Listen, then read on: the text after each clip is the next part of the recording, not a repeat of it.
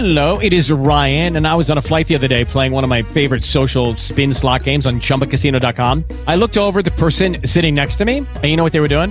They were also playing Chumba Casino. Coincidence? I think not. Everybody's loving having fun with it. Chumba Casino is home to hundreds of casino style games that you can play for free anytime, anywhere, even at 30,000 feet. So sign up now at chumbacasino.com to claim your free welcome bonus. That's chumbacasino.com and live the Chumba life. No purchase necessary. VGW Group. Void were prohibited by law. See terms and conditions. 18 plus. Judy was boring. Hello. Then Judy discovered ChumbaCasino.com. It's my little escape. Now Judy's the life of the party. Oh, baby, Mama's bringing home the bacon. Whoa, take it easy, Judy.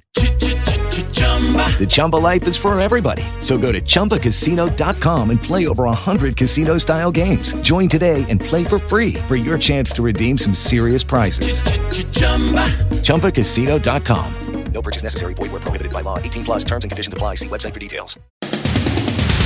São 7 horas e 30 minutos, 7 e meia da manhã dessa terça-feira. Enquanto a gente está, infelizmente, vendo uma situação aqui no país, uma massa gigantesca de desempregados, segundo os últimos números divulgados semana passada pelo IBGE, houve até uma pequena redução, ainda assim, 11,8% da população brasileira, sem contar os que já desistiram né, de procurar trabalho, são um pouco mais de 12 milhões e meio de brasileiros estão desempregados. A, a política que vem sendo adotada pelo atual governo continua sendo de reduzir o orçamento no Ministério da Educação. Ontem foi anunciado um novo corte, dessa vez de mais de 5.600 bolsas de mestrado, doutorado e pós-doutorado a partir desse mês aqui no país. É o terceiro corte na educação do ano, um total de 11 mil bolsas que deixarão de ser oferecidas. Mas a situação ainda é mais grave se você pegar, por exemplo, 84 mil bolsistas do CNPq, que é o Conselho Nacional de Desenvolvimento Científico e Tecnológico. Só tem garantido pagamento de agosto, este mês agora de setembro ainda não tem verba garantida. E muitos podem perguntar, mas qual é a relação que há na situação que o Brasil está enfrentando, né, do desemprego no país e esse corte no Ministério da Educação, já que é a área de pós-graduação. E é muito simples, a gente tem uma massa gigantesca de mão de obra no país que simplesmente não tem educação básica. Muitos vão se lembrar no começo do ano, longas filas que foram formadas no centro de São Paulo, na região do Vale do Anhangabaú. Milhares e milhares de trabalhadores procuravam ali se colocar no mercado, encontrar uma oportunidade no mutirão que foi organizado por sindicatos, associações. E o resultado triste é que, apesar de um número muito maior de desempregados que formaram aquelas filas, né? Nem todas as vagas foram preenchidas, porque esses desempregados não tinham nem sequer a qualificação mínima necessária para ocupar essas vagas. Foram 15 mil pessoas para disputar 6 mil vagas. 15 mil, 6 mil vagas de trabalho. Só que dessas 6 mil vagas, apenas 1.300 foram preenchidas, mesmo com 15 mil procurando essa oportunidade. Ou seja, cerca de 22% apenas essas vagas foram é, preenchidas. Nesse caso agora, desse corte anunciado pelo governo federal na pós-graduação, o governo deixa de investir nas principais mentes do país.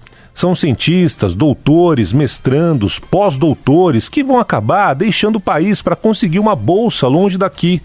Deixarão de ser investidos neste ano 38 milhões de reais sendo que neste ano a CAPES né, já teve 820 milhões de reais contingenciados, ou seja, cerca de 20% do seu orçamento.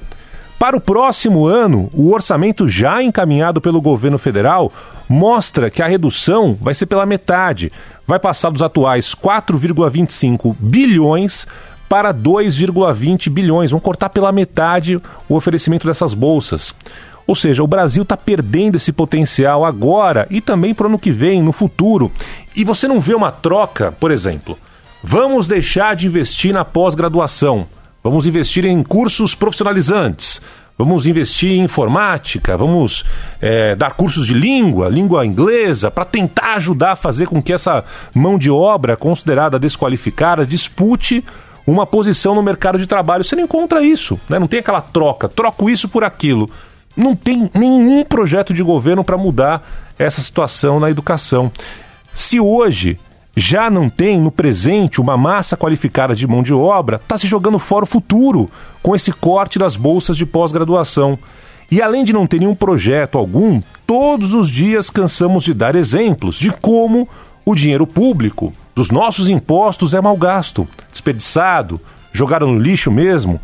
O governo está avaliando, por exemplo, uma possibilidade de utilizar o sistema S, né, o SESC, Senai, SESI, para pagar as bolsas de pesquisas, numa parceria que poderá ser feita com a Confederação Nacional da Indústria, mas até agora nada foi fechado. Ontem eu estava lendo uma entrevista no UOL do neurocientista brasileiro Miguel Nicoleles, muita gente vai lembrar, no início da Copa do Mundo, que entrou ali é, uma pessoa que tem dificuldade de locomoção, né, e deu o chute inicial na Copa do Mundo aqui no Brasil, obra do, do Nicoleles, o palmeirense Nicoleles, um dos principais nomes da ciência do mundo, que lidera inclusive uma pesquisa ali é, na Universidade de Duke, nos Estados Unidos. Nicoleles tem um trabalho maravilhoso, como integrar o cérebro humano a máquinas para reabilitar pessoas com paralisia. E ele diz que o Brasil vai enfrentar uma grande diáspora, uma grande fuga de cérebros por causa dos cortes na educação e na ciência. Diz que as pessoas não têm ideia do impacto que isso terá nas próximas décadas. Ele conta ainda que o Brasil teve um crescimento da produção científica entre 2003 e 2012, com o país ficando em 12º lugar em número de publicações científicas.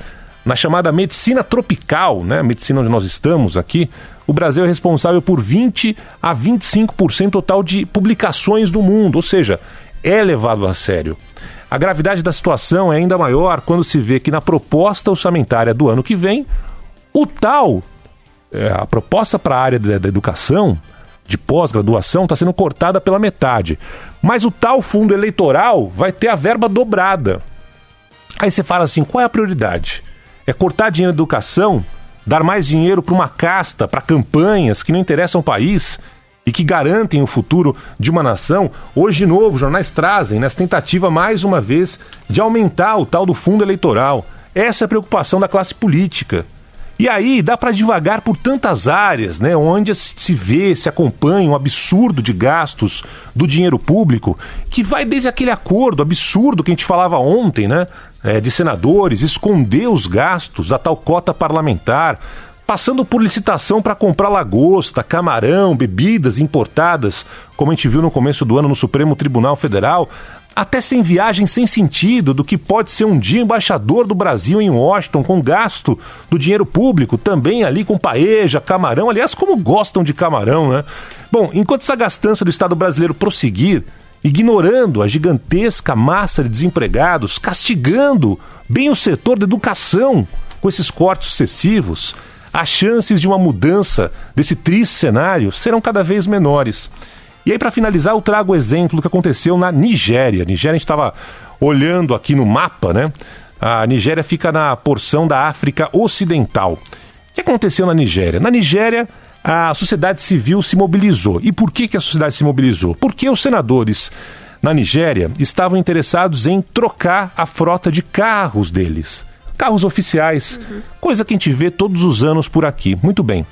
A sociedade civil se mobilizou, alguns sindicatos, algumas entidades, e foram para o parlamento bater o pé. Falaram assim: não vão trocar essa frota de carros. Teve ali um abaixo-assinado, mais de 6.700 assinaturas. É, qual era a ideia? A ideia era trocar os carros dos senadores, dos 109 senadores, comprando carros de luxo, num país pobre como a Nigéria a, a, o, o, custo dia disso seria 5 bilhões 550 naira, que é a moeda local. Se você converter, dar, daria algo em torno de 15 milhões de dólares. E era isso que o Senado nigeriano queria fazer. Muito bem. A população foi lá, se mobilizou, entidades, grupos, sociedades, sindicatos foram para cima, bateram boca ali com os senadores. Estava ali na lei, estava né? ali na lei, poderiam aumentar, é, comprar esses carros todos novinhos em folha. E aí o que, que eles fizeram? Recuaram. Deram para trás, não vão adiante, não vão seguir com esse dinheiro que estava ali separado justamente para comprar esses carros novinhos. A população foi lá, se mobilizou, bateu boca, discutiu, o presidente recuou, proibiu. Esse exemplo da Nigéria, já que muitos parlamentares né, viajam ali para os Estados Unidos, para a Europa né, e tudo mais, Tá aí, um exemplo da Nigéria que poderia de alguma forma ser utilizado aqui no Brasil, enquanto a gente acompanha esses cortes excessivos na educação. Aliás, daqui a pouco a gente vai falar mais sobre outros assuntos aqui envolvendo gastos que poderiam ser evitados pelo governo brasileiro. Vamos em frente.